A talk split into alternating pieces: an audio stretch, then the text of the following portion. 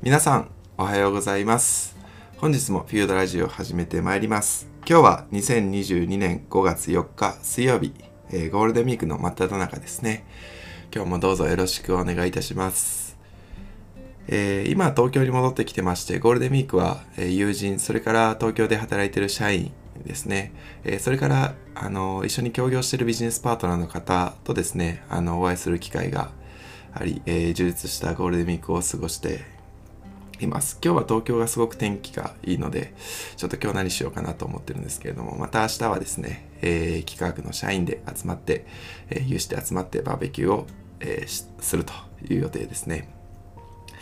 あのー昨日ちょうどえっと、まあ、後輩、えー大学時代ですね兄弟時代の研究室の後輩と、えーそれからビジネスパートナーであるマイクロソフトの社員の方と一緒にですね夜サウナに行ってきました。あの今年に入ってからサウナもう100回ぐらい行ってるんですけれども、えっとビジネスサウナというかあの社外の方と一緒にサウナに行くっていうのは初めてだったのですごい新鮮でした、えー、草加健康センターですね。あの知ってる方はあの知ってると思います、えーすごい良かったですね。なんかこういうつながりでいつも仕事をしない方とですねあの一応協業先ではあるんですけど私と一緒には仕事をしていない方で、えーなんですけれどもちょっとこうあのこの間オフィスに訪問していただいた際にそのサウナトークで盛り上がってもしよければ、えー今度一緒に行きましょうねなんて言いながらあのすぐに、えーそれが実現したのですごい嬉しかったですしそういうつながりをですねこれからあの作っていけたらいいなっていうふうにあの思ってます。やっぱり、あの会社で仕事をしていると、えー経営陣であったりとか、えーと、あとは会食が多いんですけれども、やっぱり会食ってこう、春の探り合いが多くて、私はそんなに好きではないんですね。えーお互い何を言おうかみたいなところで、ちょっとペースもあの難しかったりとか、お酒もこう、相手のペースに合わせないといけなかったりとか、あとはまあその場でやっぱりお酒が入ってしまう以上なかなかビジネスとしてあの決めるのが難しくなってしまって、まあまたこれはちょっとじゃあ、えー場を改めてみたいな話になるのであの会食の立ち位置っていうのがいつも難しいなでなるべく私は会食あのお誘いいただいたら、えっと、会食じゃなくてあのミーティングでいかがでしょうかとか、えっと、ランチミーティングでいかがでしょうかとかなんかそういうふうに、えー仲良くなるパートですね、信頼を得るために、えーと仲良くなるパートと、えーそれからまあビジネスとして固めていくパートっていうのを会食ではこう同時に行おうとしてなかなか両方とも行えなかったりするので、まあ、それがちょっと苦手だったんですけれども、えーあのサウナ、まあ、サウナどっちかというとビジネスの話も結構します。えお酒も入らないので、そういった意味で、なんかこうちょうどいいな。で、かつ、この趣味、共通の趣味の中で話題もあってっていうところで、なんかちょうどいいなっていう感じがしました。まあ、どっちかというとブレストの要素が近い、あの、多いですね。えーそこでアイディアをフィックスするというよりは、えーこういうことできませんかね？みたいなことをお互いブレストで出して、えーそれもお酒の勢いではなくて、ちゃんと考えてっていうところですね。なんかそういうところがちょうどいい塩梅なので、昨日も、え話していてすごい楽しかったですね。はい。えーぜひ皆さんもあのビジネスでもあの活用できると思いますので、まあ、サウナ、えーまあ、こんな話ばっかりしてると社員からもうそろそろサウナトーク飽きましたって言われるかもしれないんですけれども、えーまあ、充実したゴールデンウィーク私は、え過ごしています。はい。で、えっと、じゃあ今日のテーマなんですけれども、今日は、えーサービス名とロゴの決め方ということで、あの、フィールドのメンバーも1ヶ月経ってきて、えーランディングページ、LP ですね、をリリースする人がちらほら出てきました。まあ、まだ、あの、本格的に公開というよりは、まずは企画、あの、企画ではなくて、フィールドのメンバーにですね、えー紹介して、これからスタートっていう方が多いんですけれども、その中で、あのまあ、テクニカルな面で今日はちょっとお話をしたいと思います。これまではそのマインドセットであったりとか、えっ、と、そういう話ですね。で、まあ、なぜこういう方針を、方針で、え教育をしているのかっていうところをお伝えすることが多かったんですけれども、そろそろ1ヶ月経ってくると、皆さん本格的に、えビジネス作らなきゃ、スキルみざあのスキルを磨いて満足してちゃダメだなっていうあのマインドがようやく、えーしっかり浸透してきた感じがしますので、えー今日からはですね、あの定期的にその、ポイントポイントで必要だなと思った時にテクニカルなお話もしていきたいと思います。はい。えっと、じゃあこの話に入る前にちょっとこう、えっと、この1ヶ月を振り返ってみると、まあ、ちょうど1ヶ月近く経ったんですけれども、えーやっぱりこう、あのーマインドセットを変えるのに必要な1ヶ月だったなって振り返って思ってます。あの、私の中では1ヶ月あるともう授業始まってるかなとか、あの、想像してたんですね。で、なんですけれども、やっぱりまだ LP、あの、ランディングページを出したところで、で、これはなぜこんなに1ヶ月、この予想よりも遅れちゃったのかなって思っていたんですけれども、確かに私も振り返ってみると、そのサラリーマンとして働いてるっていうのは予定の調整能力であったりとか、その意思決定っていうところはあんまり自分には意思決定権、裁量が少なくて、その中で、えー、まあ、えっ、ー、と、how のところをどこだ、あのどれだけ決めるかとか、まあ、when ですね。いつまでにちゃんとこれをやり遂げるかみたいなことに、あの、注目を集めていたというか、そこに意識を集中していればよかったんですけれども、そうですね。あの、この1ヶ月、まあ私がちょっとこう、放任主義というか、意思決定をするのがそもそも起業家ですよっていうところで、最初にその、バンとこう、自由を、えー、押し付けたというところで、まあ自由と責任を押し付けたっていうところですね。そこに戸惑いがあって、えー、その、この1ヶ月間は皆さん、その、動いてなかったわけではないんですけれども、えっ、ー、と、もがいていた、あがいていた。で、本当にこの道が合ってるのかどうかっていうのをずっと迷っていたっていう感じですね。で、確かにそこに道しるべを作ってあげるべきではあったんですけれども、というよりもまあこういうフィードラジオもあの出してるので、あの全く作ってなかったわけではないんですけれども、やっぱりこういうのって、あの、あがいてなんぼ。で、この先待ち受けて、これってすごく大切なこととしては、そのこの先待ち受けてる困難の方がはるかに大きいんですね。なので、あの、やっぱりこの、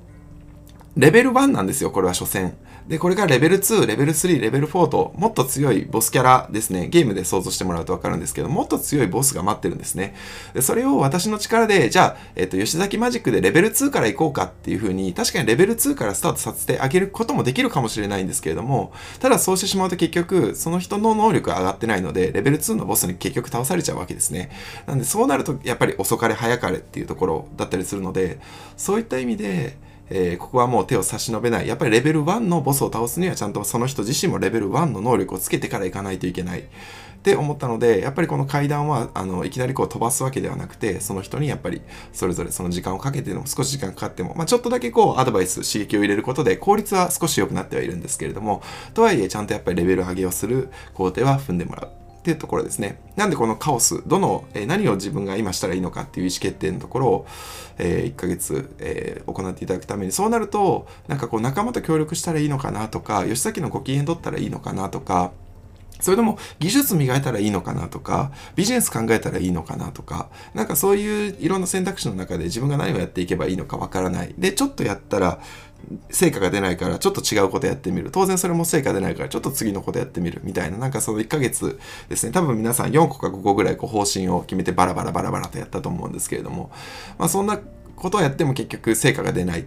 で、やっぱりなんか自分の決めるべきところにちゃんと注力するすべきだ。そうしないと1ヶ月なんてすぐ過ぎちゃうんだ。ダメだ。この5月はちゃんとやらなきゃ。で、だったらまず一番最初にやっぱり設計が重要で、この1ヶ月は何をしていくべきか。で、その中のルーティンとして、えー、今日はこれをやっていくみたいな日々の、えー、積み重ねをですね、ちゃんと可視化するためには、えー、何をするべきか、どういう報告をしていくべきかとか、自分にどういう制約を定めていくべきかっていうセルフマネジメントが、ようやく皆さんの中のモチベーションというか、まあ、セルフマネマネジメントしなきゃ1ヶ月って普通に過ぎちゃうんだ。で、このままいくと1年もさらっと過ぎちゃうかもしれないっていう危機感が芽生えて、ようやくそこで、なんか、仲良く寮生活やってたらいいんじゃない。これはやっぱり仲間でありライバルであり、まあ、そういったところで、あのー、こう切磋琢磨するっていうのは必要だけれども、やっぱり自分で自分のことをちゃんと決めなきゃいけない。みたいなところがですね、少しずつ、あのー、見えてきた感じがしてます。なので、その1ヶ月で変わったところっていうと、ビジネスが進んだかと言われれば、ほとんどのケースではノー。なんですね。で、ただし、えっ、ー、と、一番大切なのはマインドセットが変わったかといえばイエスだったんだなというふうに思ってます。多くの方でもちろんその全員かどうかっていうのはちょっとまだ定かではないんですけれども、多くの方のこの動き方を見ていると、やっぱりそれを感じます。で、私はその割と最初に、あの、信頼よりも真実をっていうテーマでこう話したりして、もう少しドライに行ってもいいんだよとか、その予定調整能力っていうのはサラリーマンには大切だったかもしれないけれども、起業家っていうのはむしろ01で決めて自分が信じたものにを貫き通す。その時にはおそらく多くの人にノーって言わないといけないかもしれない。多くの人にもしかすると亀裂を生むような決断をしないといけないかもしれない。それでも自分が決めたことをやり通すっていうのが起業家である。だからこそもうちょっとドライに割り切ってというよりもやっぱりその目的、ミッションを達成することが目的で、それ以外は手段である。これを何回も何回も繰り返して話していました。そうすると、だんだんだんだん、その人たちの中で、その起業家、フィードに参加している人たちの中で、えー、ちゃんとノーっていうことも言えるようになってきたりとか、あの、ちゃんとディスカッションするようになったりとか、はい。なんかこう、ふわっと終わらせて、楽しかったねとかでイエス、それを OK というふうにはしなくなってきたんですね。それがすごい私の中で、あの、良かった変わり方かな、マインドセットが変わってきたところかなっていうふうに思いました。やっぱり意思決定をするっていうところの一歩目に皆さん立ってきたんだなって思います。あの、仲はいいんですけれども、やっぱり、あの、自分の価値観、仲良くすることと自分の貫きたいことを貫くっていうのは時には反することがあるので、その時にはどっちを取るかっていう時に多くの方がちゃんと自分のやりたい方向に対してあの意思をあの意思表明ができるようになったんじゃないかなっていうふうに思います。はい。じゃあ今日の本題いきましょう。えー、サービス名とロゴの決め方ということで、その皆さんマインドが変わってきて、よし、やらなきゃ、もうスキル磨いてる場合じゃない、ちゃんと事業を作ってなんぼだ。で、フックと回収エンジンっていう、これも、えっ、ー、と、話してたんですけれども、ラジオの中で、えー、フックと回収エンジンの中の、まず回収エンジンがなきゃ情報発信する方向も決まらないよっていうところが、ちゃんと皆さんやっぱり自分の言葉で言えるようになってきたんですね。なんか今までは吉崎がそう言っていたなんですけど、やっぱりそれが自分事としてやばい。本当に授業を作るなら、あの、そのメディアで情報発信したりとか、その影響力持ってないと本当に何も入ってこない。一報も来ない。一通も連絡が来ないっていうことをまじまじと皆さん感じ始めているんですね。だからこそ、まあ、このフィードラジオもう一回、あの、フックと回収エンジン聞いていただくと、よりその、えー、伝えたかったメッセージがさらに伝わると思います。やっぱり経験とともにですね、知識ってあの吸収効率が上がっていくんですね。でその中で、えっと、サービス名、えっと、LP を作ってランディングページを作っていくみたいな話になった時に、絶対に必要になるのがサービス名。えー、あなたのサービスは何という名前ですかで、これは会社の登記をしなくても、えー、サービス名っていうのは、あの、定めることができるので、そういった意味では、まだ、えー、起業家の卵で法人登記はしないとか、えまあ、個人事業主としては登録してる方がいいと思うんですけれども、まあ、屋号っていう形ですね。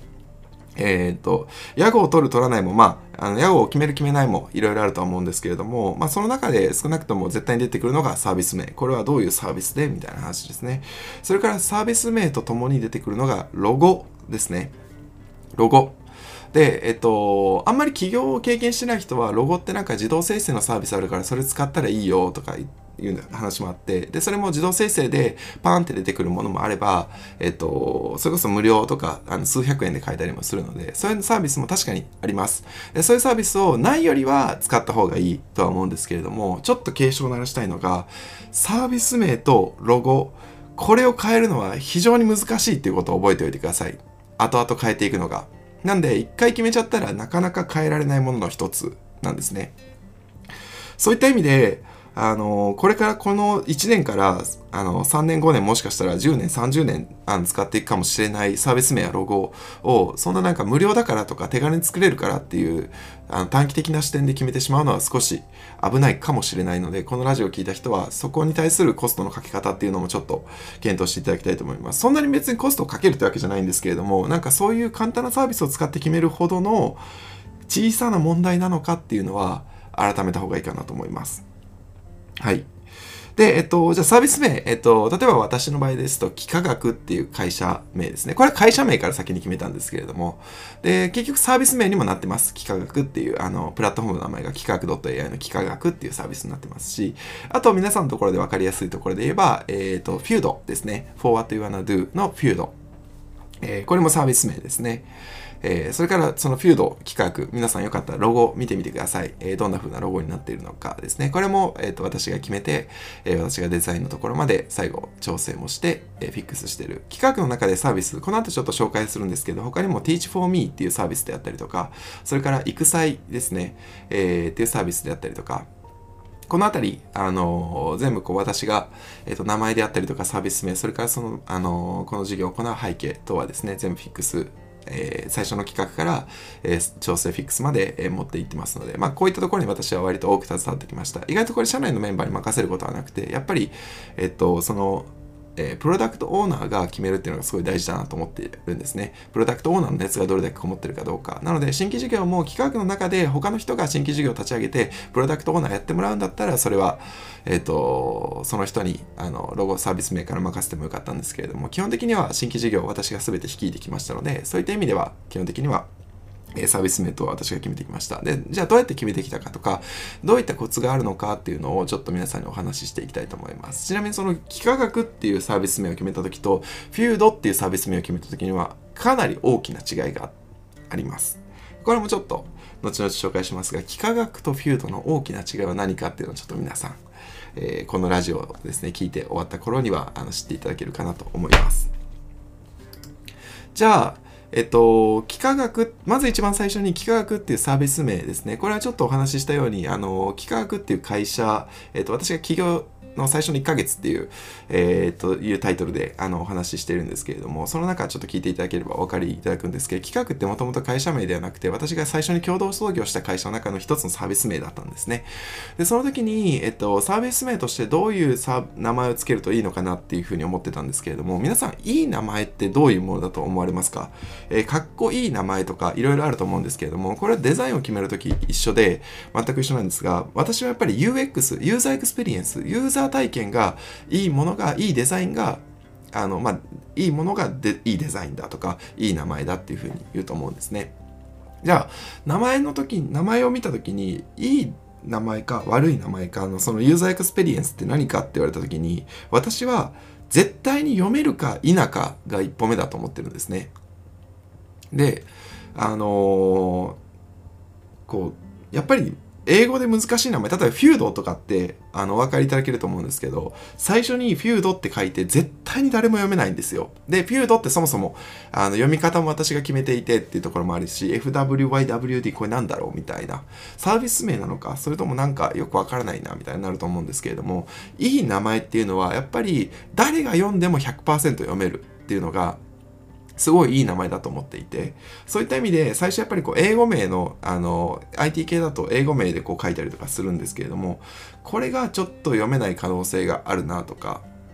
思っていたので、えっと、そういった意味で私は、えー、日本人が絶対に誰が読んでも読めるひらがなもしくはカタカナでそして大体4文字3文字から4文字この短ければ短いほど読みやすい。なぜかというと長いと大体略すんですよ。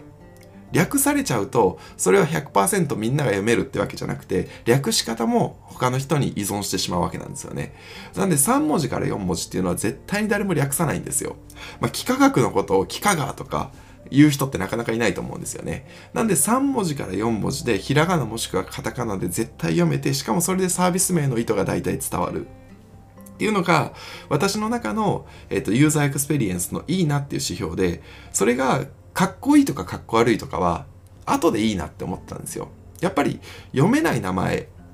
例えば皆さんもその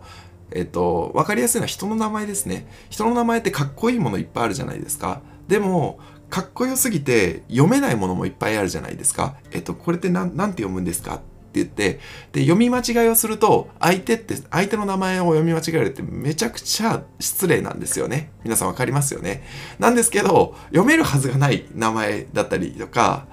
するわけもすることもあるじゃないですか。なんかそれってどうですか？ユーザーエクスペリエンスとして皆さんそのその人の、ね、名前を読めなかったりとか読み間違いをする可能性があることって関係性をより良好にしますかっていうとどっちかというと関係性をより悪い方に持っていくことが多いんじゃないかなと思っていて。なんで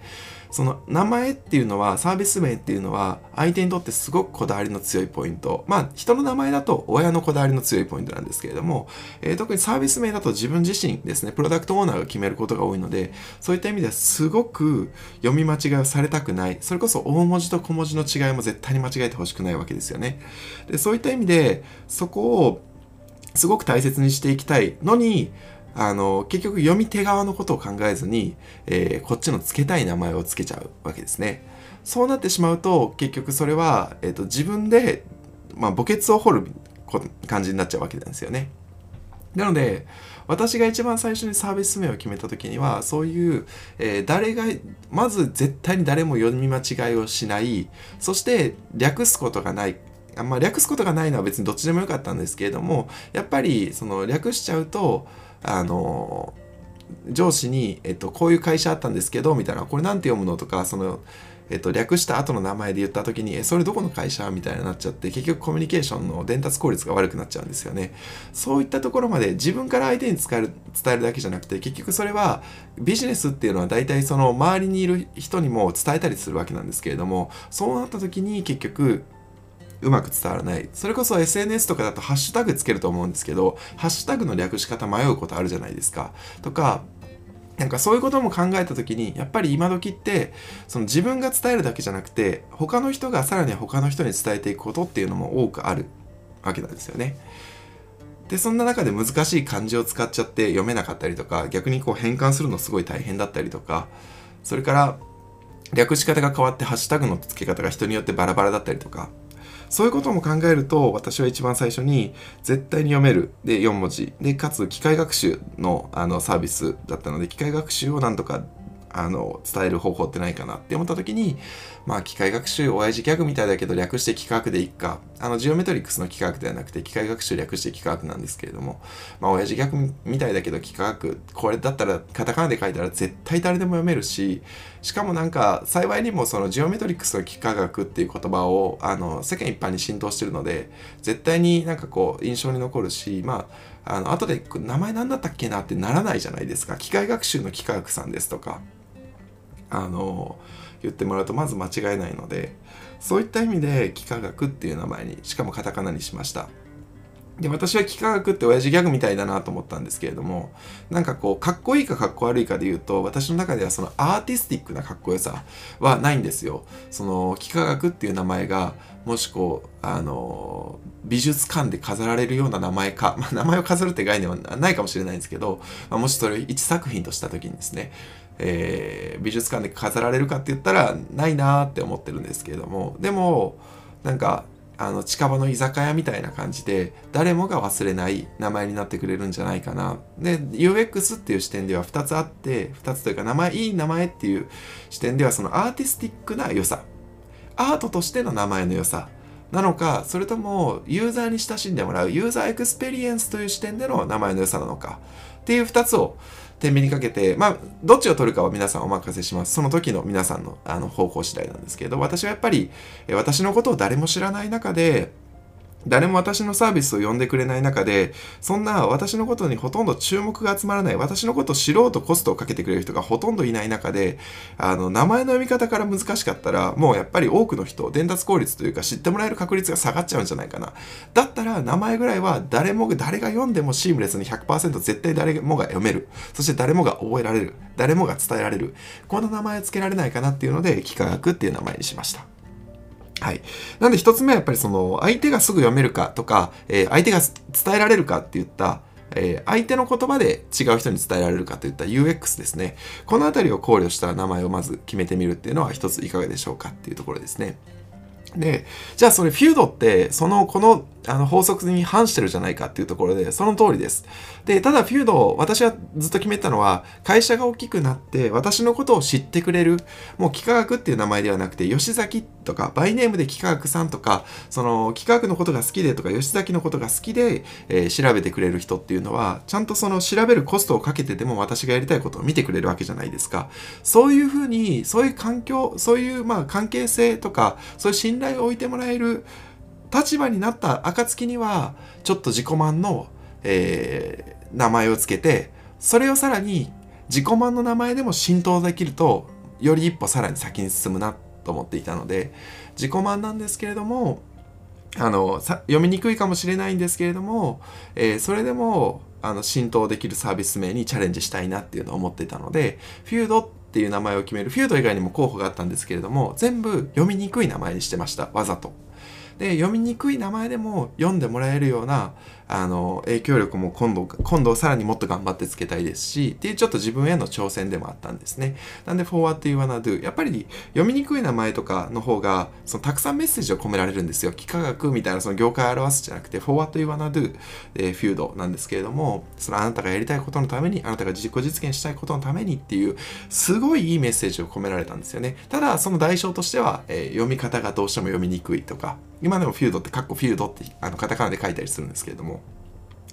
そこはですね、えっ、と、チャレンジだったので、あの幾何学って名前つけていて、同じロジックでフュードってつけたわけではなくて、ちゃんと段階を経たからこそフュードっていう名前をつけていました。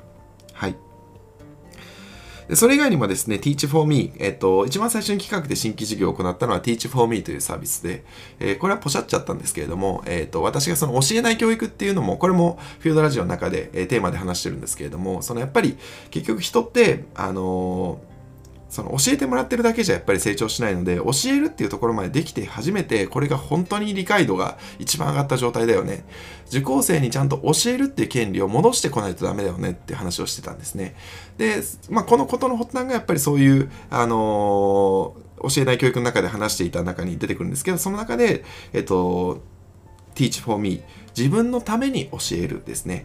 教えるって大体相手のために teach for you だと思うんですよ。じゃなくて teach for me 自分のために教えるっていうサービス名ですね。で、teach は t-e-a-c-h 普通の teach なんですけど、for が4ですね。で、me よくそのなんとか to なんとかみたいなとか、なんとか for なんとかっていうのはそこに数字を入れたりすると、あのドメインとかサービス名としてキュッと短くなったりするので、えー、それで teach for me、teach 4 me って書いて teach for me だったんですけれども、えー、そういったサービスにしました。これもやっぱり Teach for Me っていうと、えー、サービス名で、あのー、まあ、読め読める読めないは少しだけ難易度は上がってるんですけど、企画に比べると。ただ Teach for Me っていうと、あ、私のために教えるんだなっていうことは、教えるってこともしないといけないし、それが自分のためになるんだなっていうのが伝わるじゃないですか。っていうサービス名を考えました。これ今でも好きで Teach for Me あのー、ちょっとサービスがポシャっちゃったのは、また失敗談として 出していきます。まあ、キャッシュフローの問題なんですけれども、とか、プロダクトオーナーがちゃんと、えっ、ー、と、あの主導しなかったとか任せすぎたっていう問題だったんですけれども Teach for me それから育才ですね。Iksu.ai あのドメインまで込めて育才って読むようにしたんですよ。あの普通だと feud.com みたいな感じでドメインのその .com とかはまた別で、えー、feud って名前を付けるんですけど育才は IK ikus.ai 育才。その最後の .ai も使って育才っていう名前にしたんですよね。でこれは育成から採用へっていうあの意味なんですけれどもあの企画の中でやっぱり育成ばっかりしていて本当に採用できる人材が生まれてるかって言ったらそうじゃなかったんですよね。でそういう活躍できる人材で活躍って結局そのそれぞれの会社の採用したいって方針から落ちてくるよね。じゃあちゃんとそのそれぞれの会社でえっと、どういう方針で採用して、そのためにはどういう試験が必要かっていうのを作ってもらって、え育成の方針まで落としていく。育成から採用へ。ちゃんとその採用したいという人材から、えー、逆算して育成を考えていきましょうっていうプラットフォームだったんですけれども、えー、最初育才で、それが今、企画 .ai っていう名前に変わりました。えっと、育才。えーと、なんでコンセプトは変わってないんですけれども、育才っていうサービス名は、えー、なくなりました。で、理由としては、やっぱり育才っていう風に出したんですけれども、えっ、と、読めない人も多かった、ix.ai ですよねとか、あの、言われたんですよね。やっぱり .ai っていう、あの、ドメインが流行っていたので、x.ai、あ、見ましたよ。あの、リリースおめでとうございます、x.ai みたいな。あ、いやいや、すいません、あれ、育才って読むんです。とか、結構その、それが頻繁にあったのと、せっかく企画っていう知名度が上がってる中で、まあ、企画らしいプラットフォームを作っていくっていう、まあ、企画のメインとなるプラットフォームを作っていくっていうところに、育才ってわざわざサービス名を分けるのどうかなっていうところで、えっ、ー、と、まあ、これ結構、あの、経営陣と議論したんですけれども、あの、私は、えっ、ー、と、育才というサービス名にした方がいいという派だったんですね。なんですけど、他の経営陣は、やっぱり、あの、幾何学の中のメインのプラットフォームになっていくと思うので、まあ、これはもう、えー、幾何学っていう名前にした方が、あの、世間の認知度もしっかり取れるので、こっちで行きたいですって話があって、分かりました。まあ、あのそう思うならそれでもうじゃあ行きましょうかっていう話になりました。で、私が反対していたのは、幾何学っていうのは、大きな会社でもっと、えっ、ー、と、ホールディングスの戦略を取りたくて、いろんなサービスを持って、その、えっ、と、全体をまとめている教育に思いを持った会社のことを企画って呼びたかったので、あの、会社名イコールサービス名にするっていうのは割とよくあるんですね、最近。なんですけど、私としては、えっと、育才っていうものも、その、企画の考える教育の中の一つだったりとか、それこそ今、フュードってやってるんですけど、それも企画の考える教育の一つだったりとか、そういうまだまだ、その、それ自体が企画を表せるほど、サービスとして大きくないなとか、世界観そんなにそれぞれまだまだちっちゃいなって思ってたので、あんまりサービス名と会社名を私は合わせるということをしたくなかったんですね。で、なんですが、まあまあ、あの、経営陣も新しく、その、え、社長、副社長を交代した時に、え、社長、副社長からそういう風に行きたいって話があったので、まあ、それ確かに現経営陣の意思を汲み取るのが、え、ベストですよね。まあ、それちょっと私のわがままというか、私のえーと、私が思ってることなのでそれはやっぱり冷静にビジネスとしてっていうふうに話してくれてる人の意見を優先したいなっていうことでちゃんとそのホールディングス戦略とか取りたかったけれどもまあその代償としてはこのプラットフォームを企画って名前にしちゃうと,、えーと、それ以外のサービスが取りにくくなるけれどもそれは大丈夫ですかって話をして、えー、まあもちろんそういうリスクがある中で、配慮して、でもそういう名前の意思決定をしたいですっていうふうにあの話をいただいたので、えー、育祭っていうサービスから企画 .ai 幾何学っていうサービスですね、会社名とサービス名を一致させるに至りました。え多くのケースはどっちかというと、えっ、と、サービスを打っていて、サービス名が大きくなったので、そこに会社名を合わせていくみたいなところが多かったりするんですけど、私たちは逆に、えっ、と、会社名をサービス名にするっていう選択を取りました。はい。というところで、えっと、相手がすぐ読めるかの UX 配慮というところですね。一つ目のポイントです。で、二つ目が、えっと、これすごい重要なんですけど、ドメインが取れるか否かです。えー、ドメインですね。あのやっぱり、あの、フィードとかも、フィード .com が取れて最高なんですけど、やっぱり、あの私が一番最初に名前をこう、いくつか候補を挙げるんですけれども、その候補を挙げたときに、その名前のドメインがバッチリ取れるかどうかっていうのがやっぱり大きくて、で、えっと、ドメインっていうのは、えっと、種類が何種類かあって、えっと、ドメイン取れるか否かっていうのは、あの、まず見てほしいポイントとしては、えっと、登記するなら、.co.jp が取れるかどうかっていうのは、すごく大きく、あの、影響を受けるので、見てください。.co.jp。で、なんとか .co.jp、企画もあの企業のサイトは幾何学 .co.jp なんですけれども、.co.jp は誰でも取れるわけじゃなくて、会社をですね、ちゃんと登記してる人しか取れないんですよ。なので、えっ、と、誰でも取れないので敷居が高くて、まあ、ちょっと他よりも取りやすい可能性があります。で、本当は幾何学 .jp とか取りたかったんですけど、.jp は取られちゃっていて、で、ただ、幾何学っていう会社名でやってる人がいなかったので、幾何学 .co.jp は、えっ、と、幸いにも私が法人登記したので取れました。で、えっと、.co.jp は会社のコーポレートサイト向けに使っておくといいと思います。あの、やっぱりそこ信頼が上がるんですよ。.co.jp っていうのは。で、そういった意味では会社名決めた人はその会社名で .co.jp さらになんかこう幾何学なんとかみたいなわざわざつけずにピュアにストレートの名前で取れるかどうかっていうのはすごい重要でねあの、やっぱりこう、こういう音声とかで伝えるときって、じゃあ企画のホームページ見てください。企画 .co.jp って伝えたら皆さん絶対打てるじゃないですか。なんか、企画1991みたいななんか言うと、なんかちょっと萎えるじゃないですか。そういった意味で、まあ萎えるというか、これはまあ多分オーナーの問題なんですけれども、私は綺麗なドメインが取りたいので、そういった意味では、ドメインが綺麗に取れないとサービス名はこれはちょっとやめておこうっていうふうに思います。じゃあそのドメイン名はどこで調べるかっていうと、2つあって、えっと、.co.jp は、えー、お名前 .com、GMO グループが運営しているお名前 .com .com なんですけれども、ここでしか、えっ、ー、と、ここが多分、ここでは取れるので、えー、co.jp は、えっ、ー、と、お名前 .com で取るといいと思います。で、私もずっとお名前 .com で取ってきました。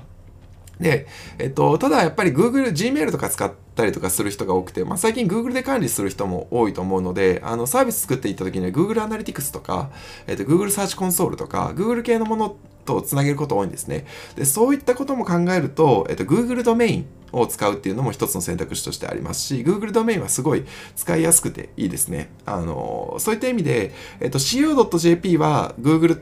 の Google ドメインが取れないんですけど、残念ながら。なんですけど、.com とか .jp とか、そういうのは Google ドメインで調べていただくと、取れるか取れないかがすぐわかるので、えー、見てみてください。えっと、co.jp を取る方は、お名前 .com。それ以外の方は、えっと、Google ドメインを私はお勧めします。はい。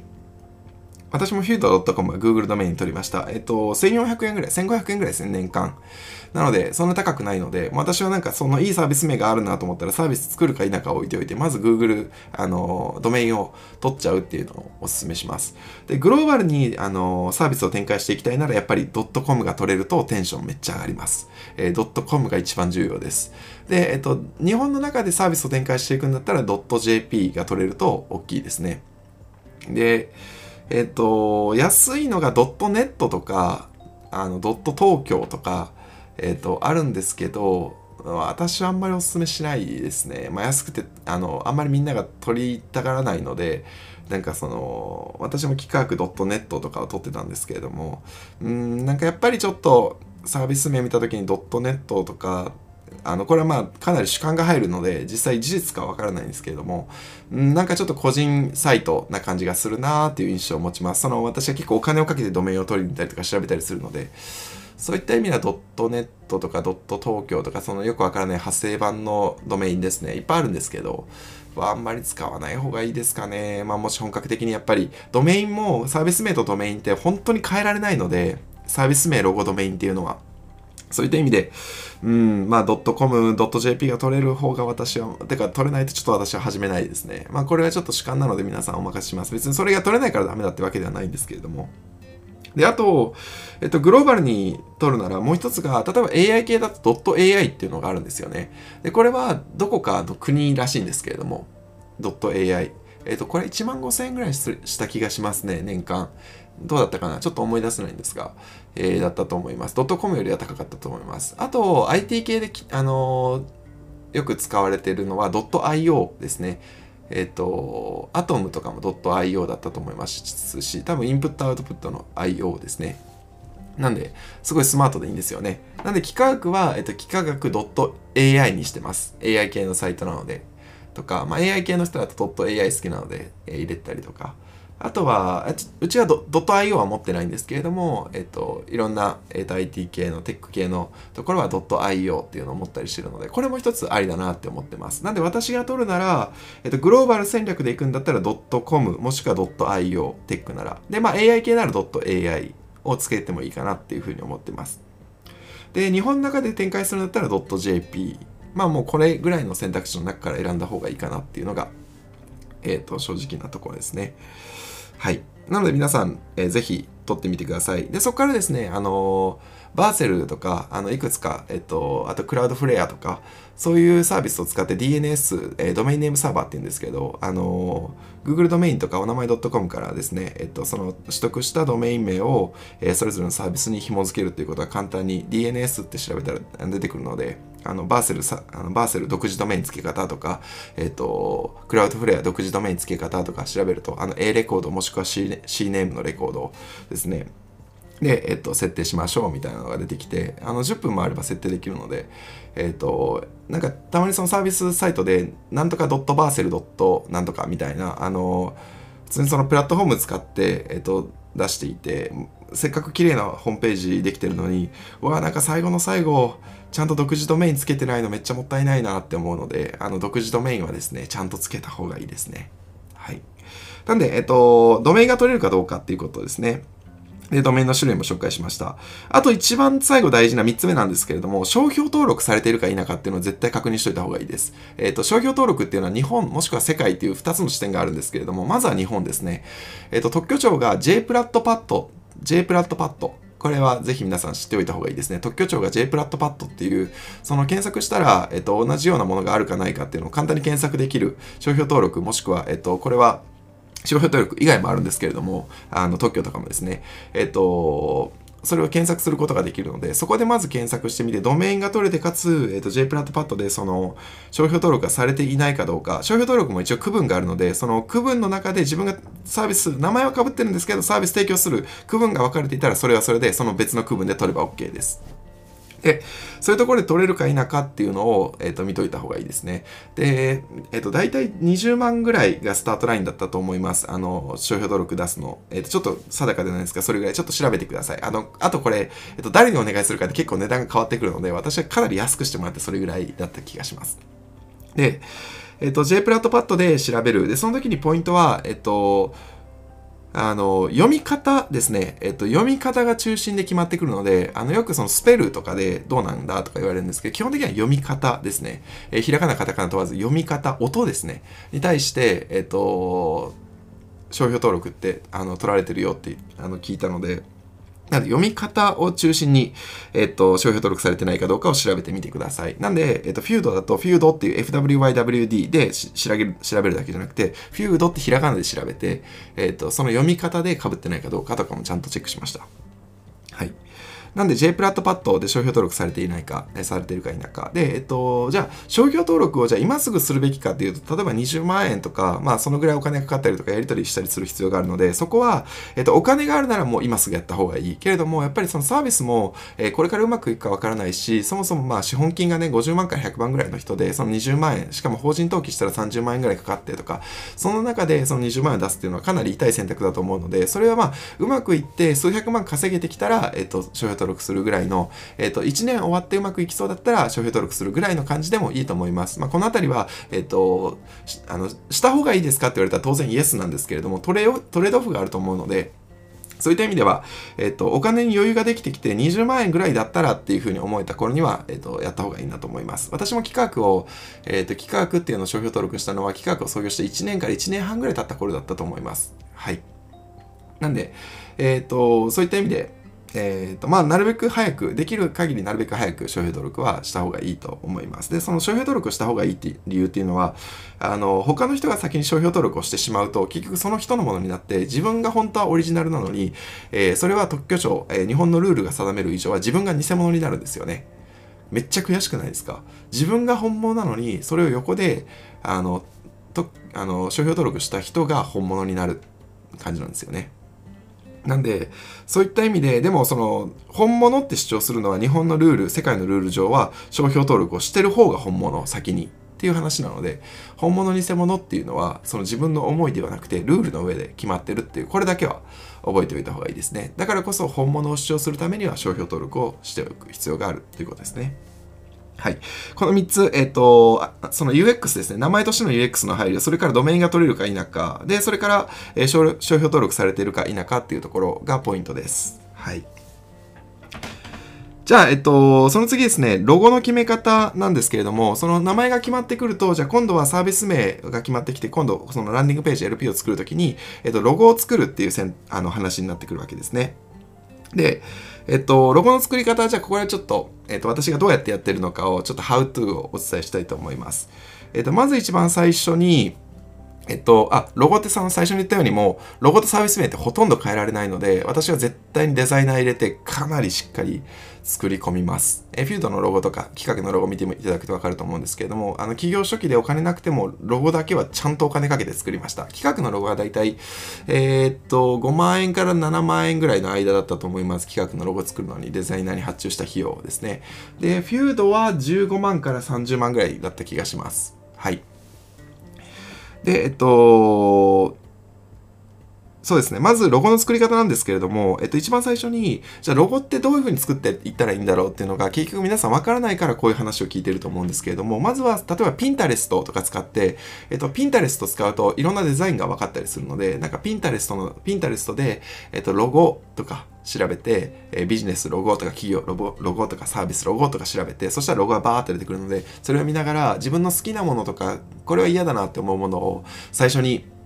なんかチェックしていくといいと思います。あ、こんな風にロゴってあるんだっていうのをまず最初に完成例を見るっていうのが一つ目です。想像するんじゃなくて、あの、多くの人がロゴってどんなのにしようって想像するんですけど、そうじゃなくてデザインはやっぱり最初に完成形をたくさん見て自分の好き嫌いをそこの中から選んでいくっていうのが一歩目です。なんで一つ目は Pinterest で見ながらロゴを眺めてみる。で、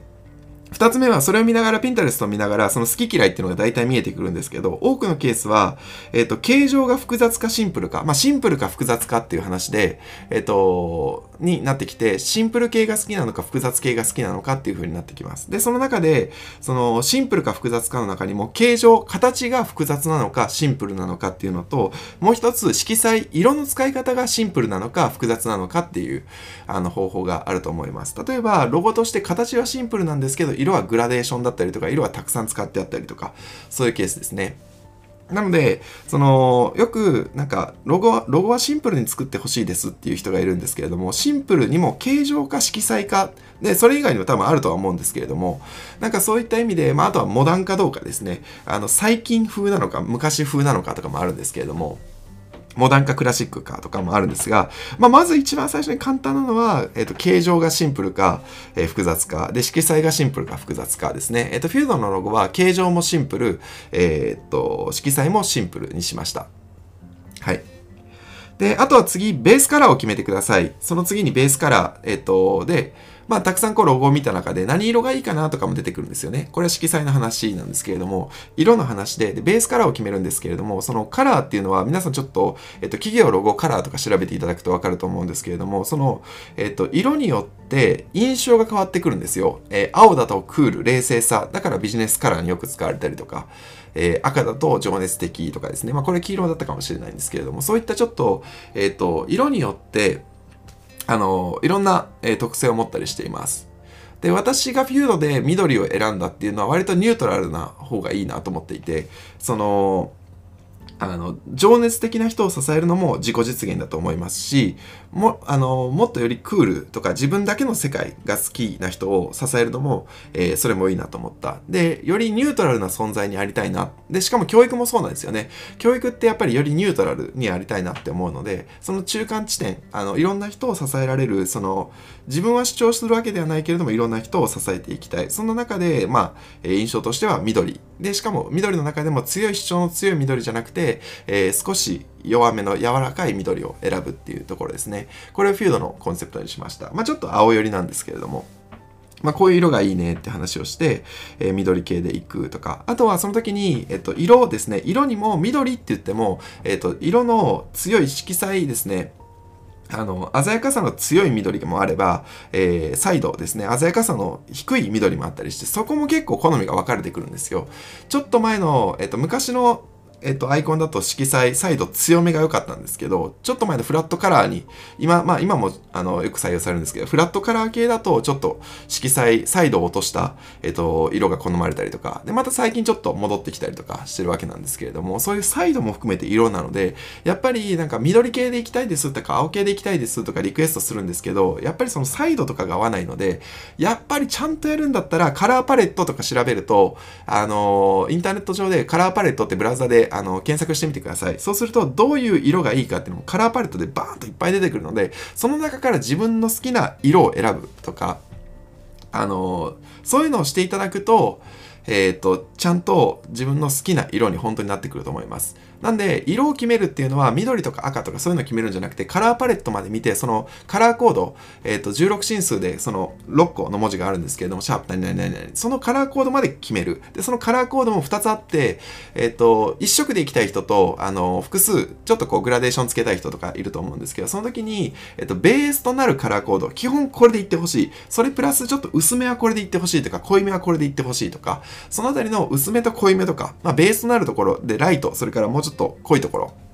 えー、この辺りまで決めておけるとあのデザイナーとデザイナーとすり合わせる時に色の、あのー、調整が減る。でこれ色めちゃくちゃあの緑でとか言うと全然色が思った通りにならないことが多くてその調整コストめっちゃもったいないのでここのカラーコードは絶対に決めておくことをお勧めします。で、次ですね、えっと、色が決まったら今度はアイコンのみか、えっと、文字を入れるかどうかっていうのも決めていきます。まあ、基本やっぱりアイコンがあって、えっと、左側にアイコンがあってとか、上にアイコンがあって、下に文字が入ってるのが多いと思います。で、文字も、文字も一緒にデザインしてもらうんだったら、それも、えっと、文字もアイコンと文字のセットでお願いしますっていうふうに言わないといけないですね。はい。でもしよかったらフィードとか見て見てみてください。フィードも、えっと、アイコンをベースに、フィードの F とかも、えー、フィードっていう文字もちょっとなんかこう、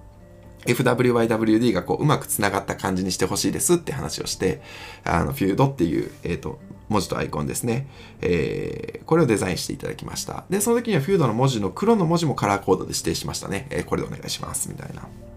なんで、えっと、まあ、印象を伝えて、色とか、その自分で最初に決められることはなるべく決めておく。あとはちょっとデザイナーさんの、その、印象に、えっと、そのそれを汲み取ってもらって、えー、そこはちょっとデザイナーさんのパートとして任せたいと思ってます。はい。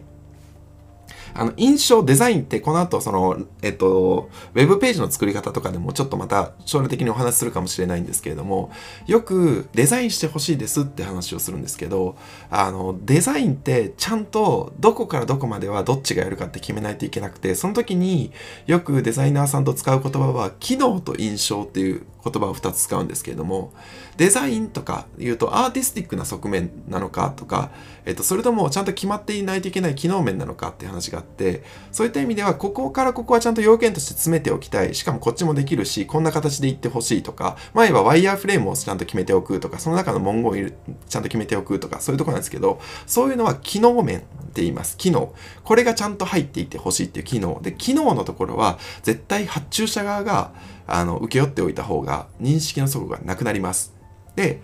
もう一つが印象ですね。こっちがよくアートって言われる方なんですけれども、ここはデザイナーさんがそこの機能を補うようにそれをどううまく表現するか、相手にどうやったらうまく伝わるかっていう色とか形とかを使って表現するところですね。ここはデザイナーさんに任せた方がいいです。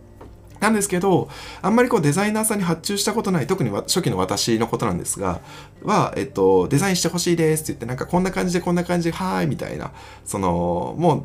ウェブページの中に何を書くかも決めてないし、みたいな。もうなんか、全部が全部なんかそんな感じでやっといてくれるんでしょうみたいなことを思ってデザインして、なんか、えー、これ全然こういう風な、なんか印象も違うし、その時印象って言葉知らないですけど、なんか、なんか全然なんか見た目思ったのと違うな。しかもなんかこの書いてる文言とかも違うんだよな、みたいなので、本当は、その印象にフォーカスを当てれば、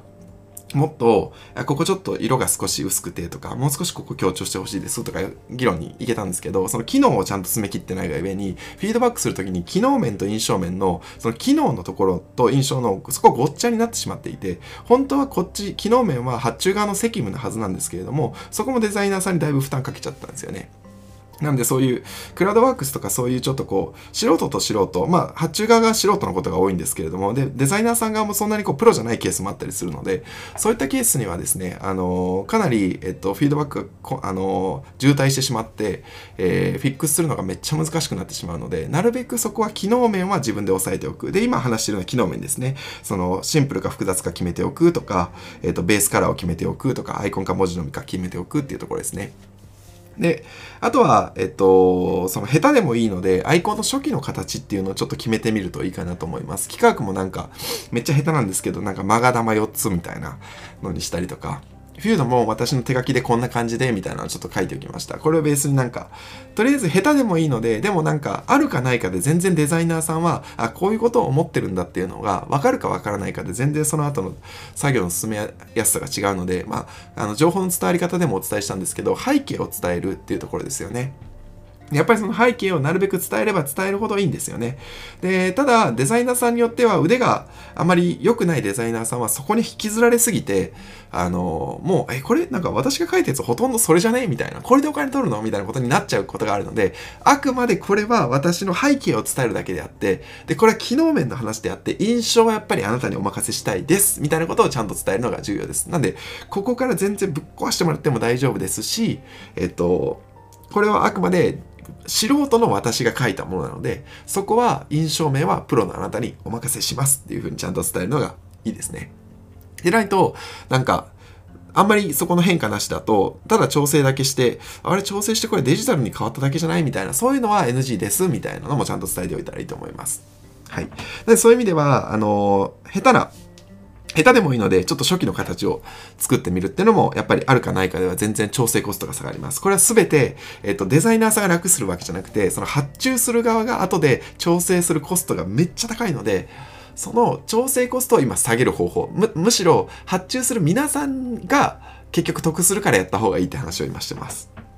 で、あとは、えっと、ピンタレストでっていう話があったんですけど、その、やっておいた方がいいのが、えっと、デザイナーさんに伝えるときに、その好きなアイコン10個ピックアップして、えっと、それを、まあ、パワーポイントでも何でもいいので、その貼り付けて、で、なぜそれが好きなのかっていう理由を簡単でもいいので、ここのこういう形が好きですとか、こういう印象が好きですとか、こういう色使いが好きですとかっていうのを10個ぐらいあげて、そこにコメントをなぜ好きなのかっていうのを書くといいです。それともう一つ、えっと、嫌いなアイコンも10個ぐらいピックアップして、なぜ嫌いかっていうのも両方書いておいた方がいいです。なんで私がデザイナーさんに依頼するときは、そういうピンタレストとかから取ってきて、えっと、好きなものと嫌いなものと両方書きます。そうするとデザイナーさんも、あ、これは NG なんだってわかるので、好きなものだけ書くとのもいいんですけど、やっぱり嫌いなものも伝えてあげるっていうのはすごい大切なことなんですね。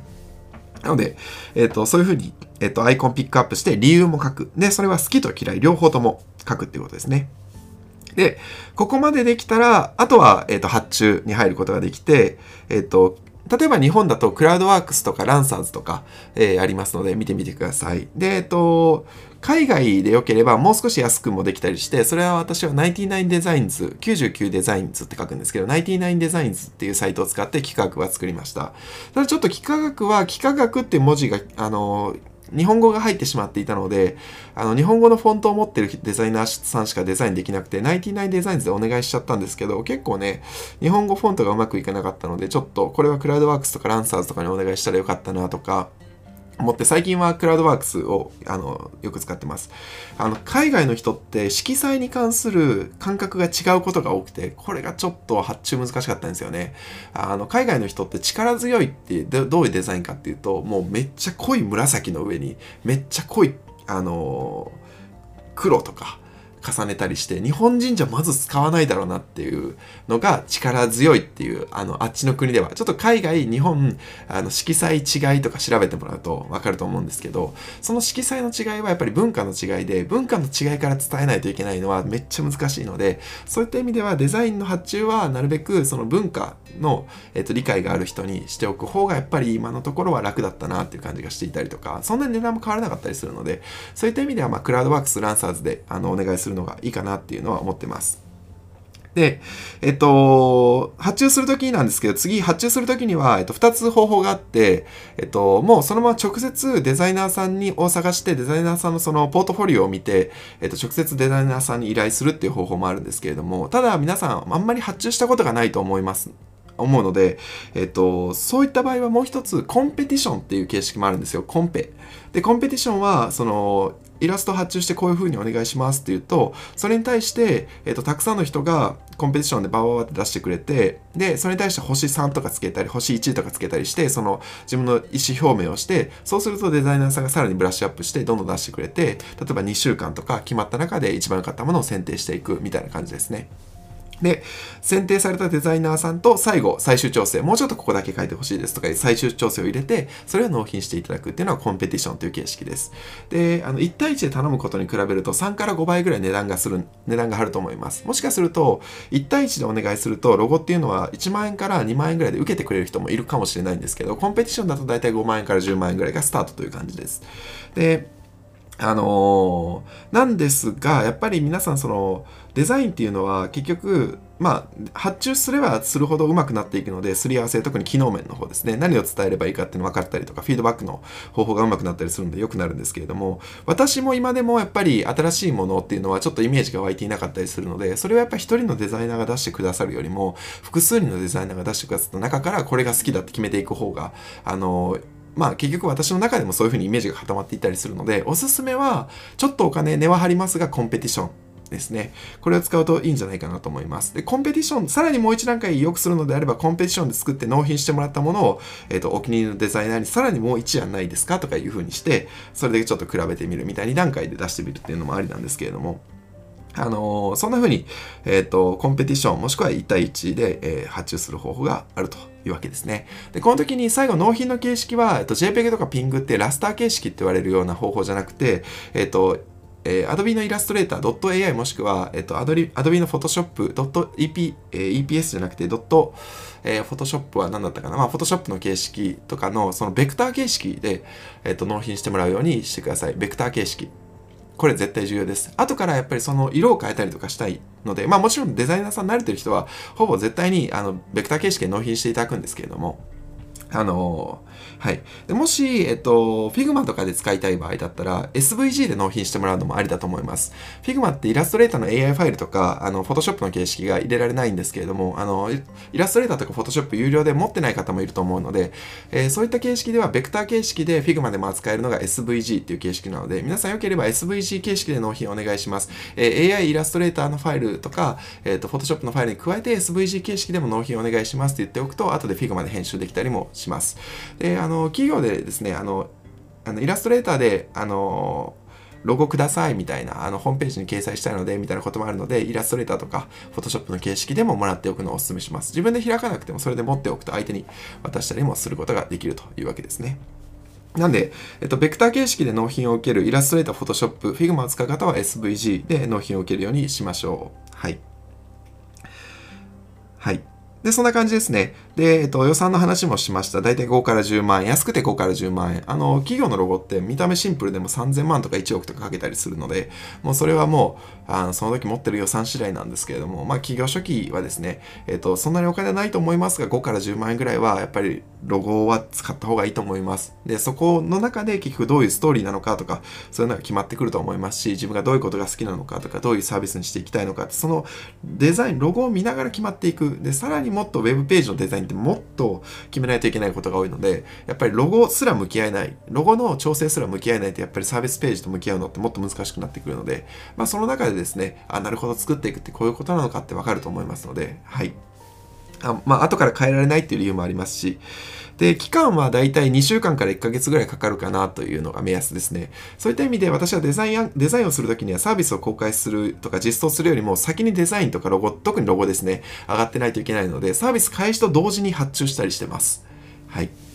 なんで、皆さんも今 LP 作り始めたりとかしてる方で、あの、後々ロゴ作ればいいかなと思ってるかもしれないんですけれども、なるべく早くロゴって作っておいた方がいいかなと思っています。という感じですね。はい。そういった風に、えー、またちょっとこのロゴの作り方ですね、ぜひ皆さんもう一回この音声聞いてみて、あ、こういう風にやっていくんだっていう、今日はちょっとハウトゥーなんですけれども、お伝えしました。えっと、なかなかロゴとかサービス名って、あ何度も言いますが、ロゴとかサービス名、それからドメインっていうのは変えることが難しいので、ここはとにかくこだわってください。はい。なかなかね、あの思うような、えっと、サービス名が決まらないこともあると思うんですけど、でも何回も何回も考えて、何回何個も何個もリスト出して調べていってたどり着いていくもので、それぐらいして、やっぱりこう自分の伝えたいメッセージがどんどん研ぎ澄まされていくと思いますので、そういった意味ではここは妥協せずに、えー、最初ですね、しっかりと決めてほしいパートだなと思います。私もフュードって名前を決めるまでかなり長い、3ヶ月ぐらい時間かけました。なので、えっ、と、ずっとこう毎日毎日考えてメモしてメモしてメモして、で、ドメイン調べてダメか、みたいな、あの、日々それを繰り返していって、ようやくたどり着いていくところなので、ぜひ皆さん、えー、ここはですね、まあまあ、あの、数打ち当たるわけじゃないんですけれども、やっぱり一発一中ではないので、えー、日々考えながら、えっ、と、決まったタイミングでドメイン取って商標登録も確認して、そしてロゴもアイコンと一緒に作っちゃいましょう。はい。今日は、えー、そういった意味でちょっとテクニカルな面だったんですけれども、サービス名とロゴロゴの決め方ということで、まあ起業した中でサービスを作っていく、えー、一丁目一番地にあると思いますので、あの、これはおそらく役に立つ人が多いのではないかなと思います。はい。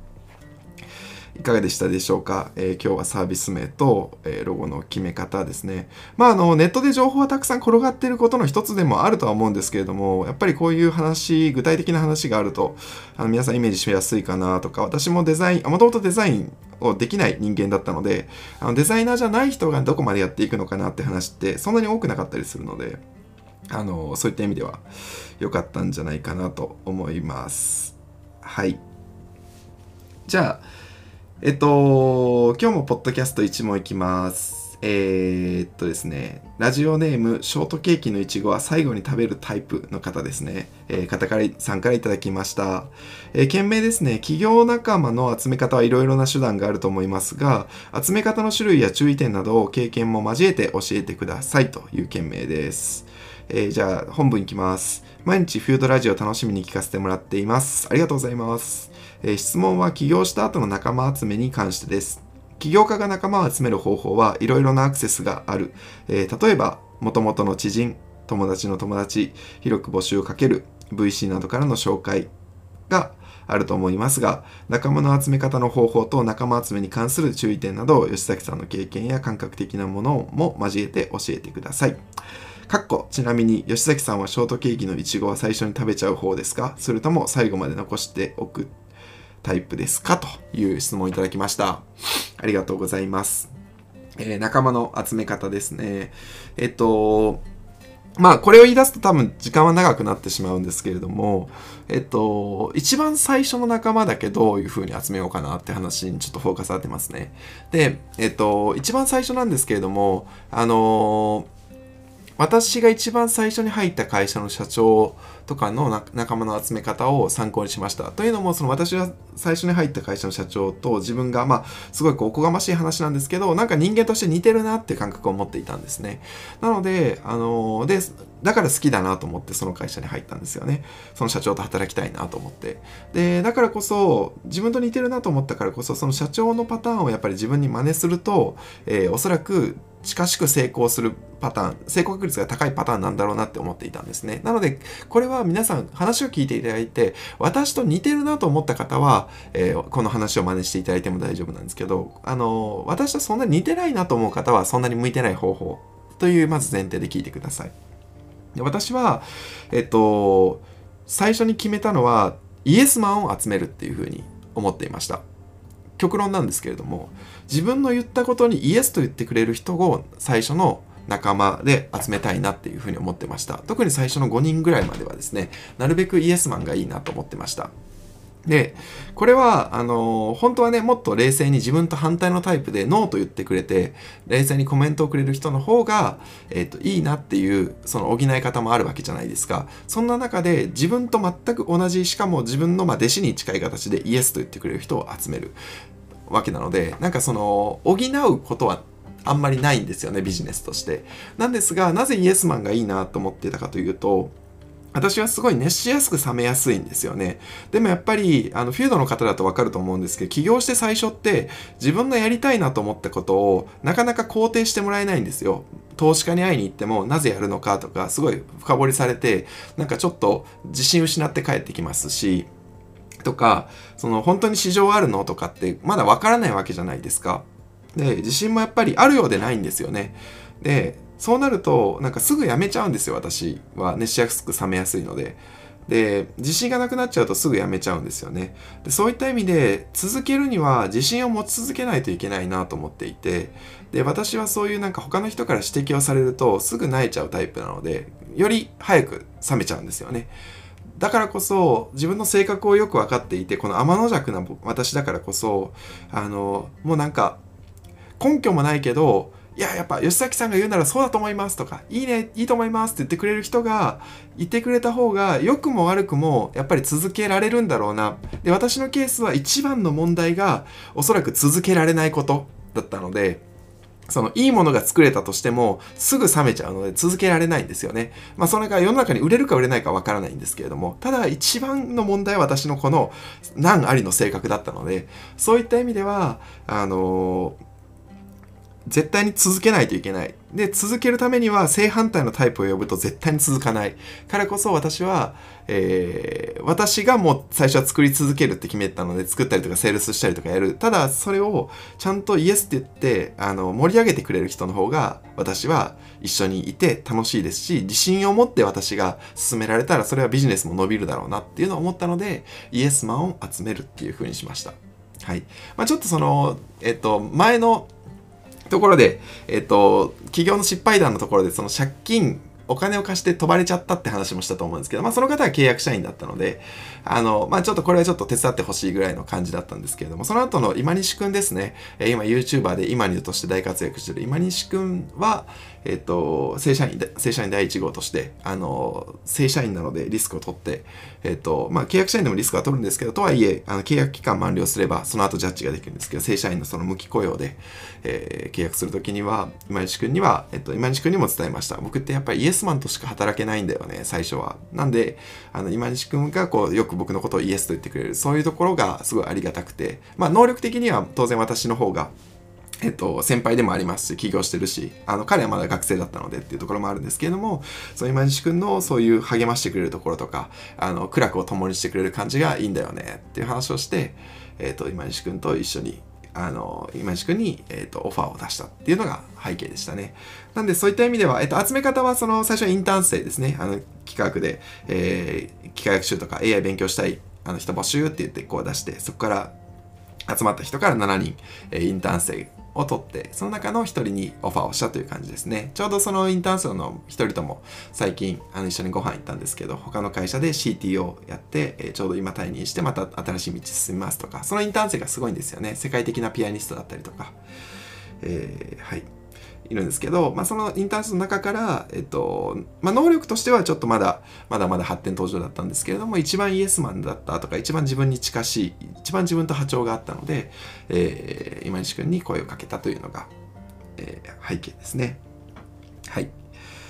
ということで、えっと、まあ、集め方の種類とかは、その、例えば VC に紹介してもらうとか、この質問にもありましたが、えー、そういうところがあると思いますので、まあ、これはまあ、あの、人集め方とか見てもらうといいと思うんですけど、どっちかというと私は、どういう人と最初に働きたいかっていうポリシーを定めておくことの方が重要だなって思ってたので、私は、えっ、と、創業した時からイエスマンと一緒に働けないかなって思ってました。あとは友人は誘わないっていうルールですね。これもちょっとお話ししたと思います。あの、ビジネスが壊れると友情も壊れてしまうので、今のところは、えっ、と、友人とは働かない。すごい仲いい、それこそ兄弟の、あの、研究室の、えーと、同期とか後輩とか先輩とか今でもよくあってビジネスの話めっちゃするんですけれどもまだやっぱり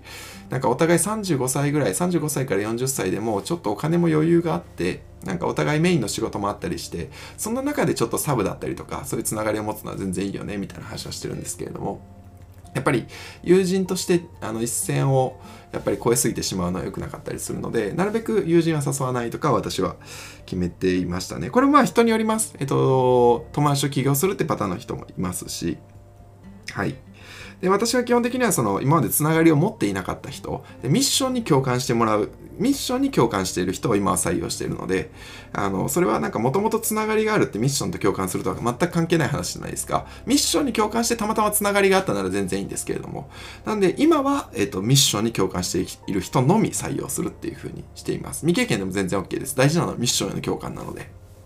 はい。なんで、企画は全員未経験採用してます。あの、普通の AI の会社だと、あの、業務委託で、そのプロフェッショナル研究職やられてる方とか、大学の先生とか、その、権威を持った方に、えっ、ー、と、講師をしてもらうっていうのが多分一般的だと思うんですよね。その方が業務委託で回してビジネスとしても効率がいいんですけれども、それは私の思う教育ではなくて、やっぱりあの、権威の、その偉い人の言葉を偉い、ありがたいって思ってるのは、ちょっとなんかこう、宗教とかのありがたいです、みたいな話になってしまうわけなんですよね。で、そうじゃなくて、やっぱり、その受講生が主体なので、なんかその偉い人の話を聞くのがありがたいとか、それはやっぱり教育ではなくて、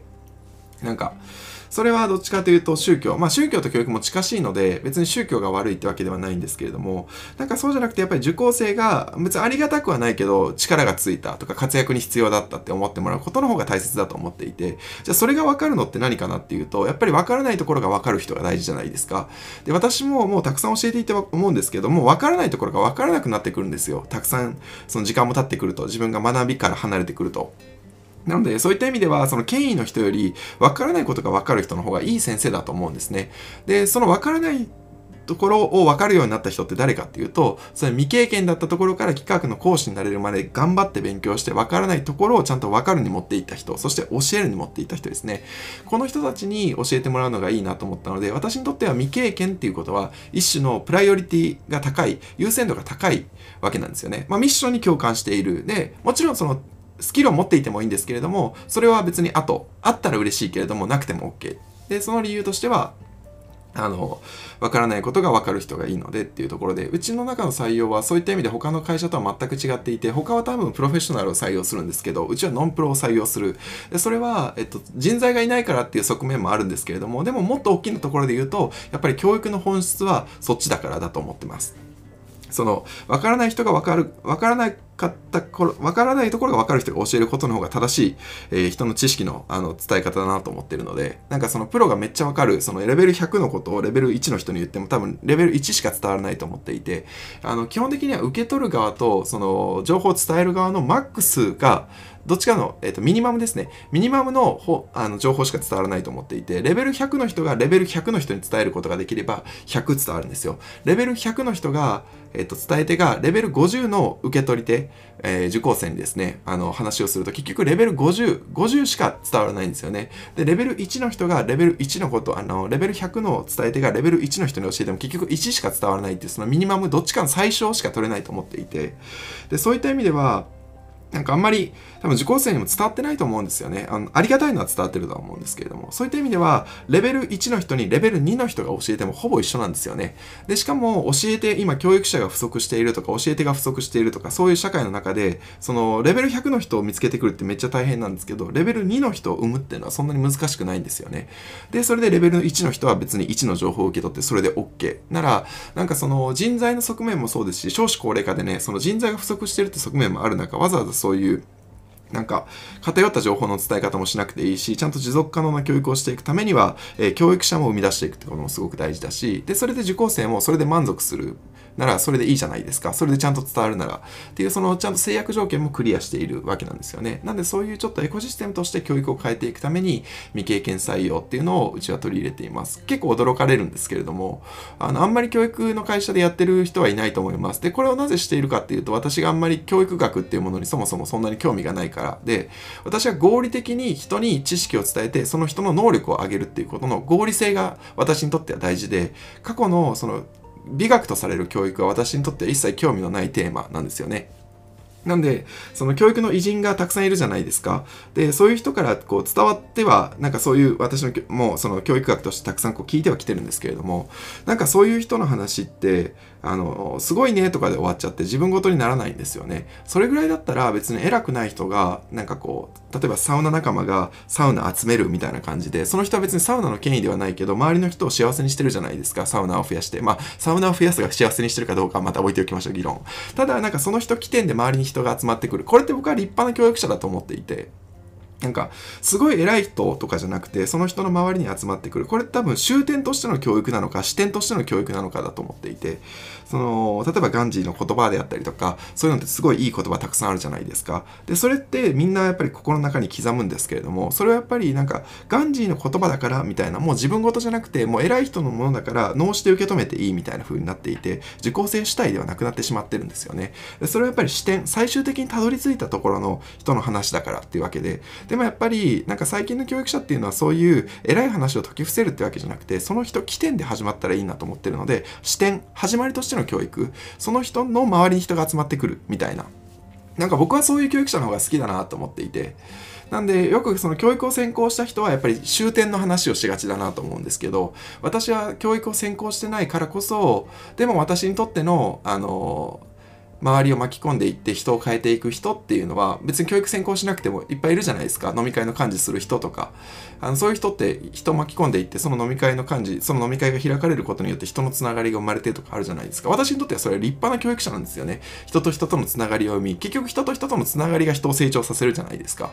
なんで私はなんか視点としての教育を見てるんだろうなっていうのを思ったりして採用の方針はそんな風に決めています。まあこの辺りちょっと長くなってしまうのでこのぐらいで。